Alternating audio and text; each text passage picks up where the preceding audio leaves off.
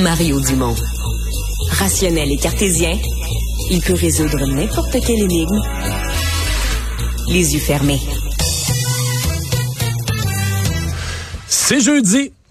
Et depuis que les payes sont déposées automatiquement hein, dans les euh, dans les comptes là, par dépôt direct, ben dans la nuit du mercredi au jeudi, la paye est déposée. Fait que si vous êtes une personne insécure en vous levant le jeudi matin, première chose que vous faites, vous allez voir dans votre compte de banque, puis oui, le montant est bel et bien ajouté. En général, mais ce n'était pas le cas de 15 000 employés du CIUS de l'Est de l'Est de l'île de Montréal, donc des gens de l'hôpital Maisonneuve-Rosemont, Santa Cabrini et autres établissements dans l'Est de Montréal qui n'avaient pas leur paye ce matin. Denis Cloutier est le président du syndicat des professionnels en soins de l'Est de l'île. Bonjour, Monsieur Cloutier. Bonjour, Monsieur Dumont. Mauvaise surprise? Oui, mauvaise surprise pour les 15 000 employés du CIUS ce matin, effectivement. Ouais. Est-ce que, euh, bon, euh, rapidement, on vous a communiqué des explications? Pas des explications un peu boiteuses. On, nous a plutôt communiqué qu'on cherchait à résoudre le problème le plus rapidement possible et tout. On a su au courant de la journée que les clients, euh, que les membres qui deal avec Desjardins et la Banque nationale, ça se serait résolu. Mais nous, on se demande sérieusement s'il n'y a pas un lien avec le fait que hier, le service de la paye du CIUS de l'Est a envoyé 727 avis de recouvrement sur des 15 000 qui avaient été versés l'année dernière, là, les fameuses primes là, du ministre Dubé. OK, donc vous pensez... Parce que là, il y a des primes qui ont été versées en trop ou il y a des primes qui pensent qu'ils ont été versées en trop?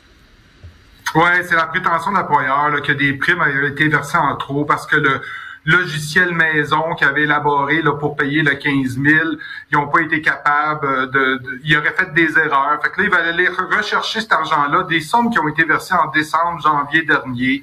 Fait que là, il y a 727 griefs patronaux qui ont été déposés. Mais là, les gens devaient, ben, si t'as 15 000 pièces de trop, euh, je sais pas sur quelle période c'était versé, mais si tu reçois de l'argent par milliers de dollars de trop, il y a des employés qui ont dû s'en rendre compte, là, ils prenaient l'argent et ils disaient rien.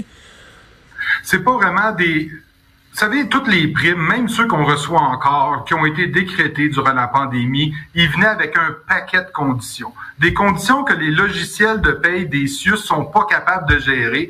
Fait que ça prend à tous les semaines, à toutes les fois que quelqu'un fait un temps supplémentaire, ça prend un être humain pour aller vérifier s'il était présent sept jours avant, sept jours après, check, tu peux le payer celui-là.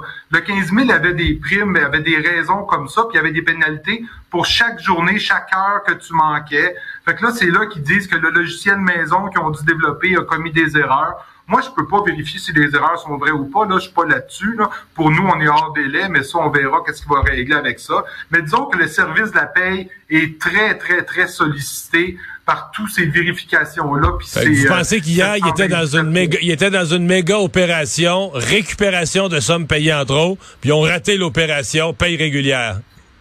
Ben, on dit, tu sais, c'est facile à le soupçonner. Ça arrive à une journée euh, d'écart, alors que jamais habituellement ce genre de problème-là sur la paye. Là. Mais tu sais, c'est facile de faire le lien pour nous. Mais 727 avis de recouvrement reçus le même jour, disons que ça, ça a dû occuper beaucoup le service de la paye, effectivement. Là, euh, quand est-ce que vous allez l'avoir, votre paye? Ben, c'est comme je vous dis, là, c'est déjà réglé pour ceux qui sont avec la Banque nationale. J'ai eu aussi une confirmation pour Desjardins. Il reste à voir pour les autres institutions financières parce que tout ça est envoyé aux banques, là, puis ça varie d'une à l'autre. Mais est-ce qu'on vous a donné, est-ce qu'on vous a donné un moment limite? Parce que souvent, euh, tu sais, je faisais des faces tantôt, mais c'est vrai là, que c'est rendu un automatisme, la paye se dépose dans la nuit. Mais il y a bien des gens qui programment des paiements aussi, qui savent, tu sais, les gens qui sont serrés, qui vivent d'une paye à l'autre, ils vont, ils vont programmer dans leur logiciel bancaire un paiement avec si le dépôt arrive pas, le paiement passe plus là. Effectivement, il y a des situations comme ça. On a un paquet d'appels qui sont rentrés aujourd'hui. On va essayer de répondre à tous ces gens-là. Il y en a qui ont beaucoup d'anxiété. Le coût de la vie est cher pour tout le monde. Les professionnels en soins également. Hein. il y a beaucoup de prélèvements sur nos payes. Ça arrive juste. C'est pas simple en ce moment-là. Hmm. Mais euh, vous l'avez mentionné, il y a quand même euh, il y a quand même beaucoup de primes qui ont été versées depuis la COVID euh, dans un syndicat comme le vôtre en santé. oui, vous vous plaignez de conditions de travail, puis je dis pas que vous vous plaignez pas avec raison. Des fois, les conditions de travail sont très difficiles, mais vous avez eu plus que votre part de primes, de toutes sortes. Ben, écoutez, moi, des primes, là, j'en ai un peu ras-le-bol des primes. Moi, j'ai besoin qu'on verse des salaires décents aux professionnels en soins du Québec. Déjà, avant la pandémie, c'était près de 30% des revenus des professionnels qui étaient en primes. Le ministre Dubé l'a reconnu lui-même, mais durant la pandémie, ça s'est exacerbé avec les 15 000, puis avec les conditions qui sont encore en vigueur, hein, parce que c'est important de le rappeler. L'urgence sanitaire n'est pas terminée pour les professionnels en soins. On est encore sous décret actuellement, des primes avec toutes sortes de conditions. Moi, je pense qu'on a besoin de négocier des vrais salaires. Monsieur Dumont, je représente des professionnels en soins qui doivent vivre à Montréal, puis actuellement, on les embauche à 24, 25, 26 pièces de l'heure. Je sais que vous pouvez me parler d'un cas exceptionnel de quelqu'un qui travaille à temps plein, 16 heures par jour, puis qui a fait 300 quelques mille dans l'année, là. Mais la réalité de la majorité des gens. Je vais pas parler de ça, mais c'est que vous le dites.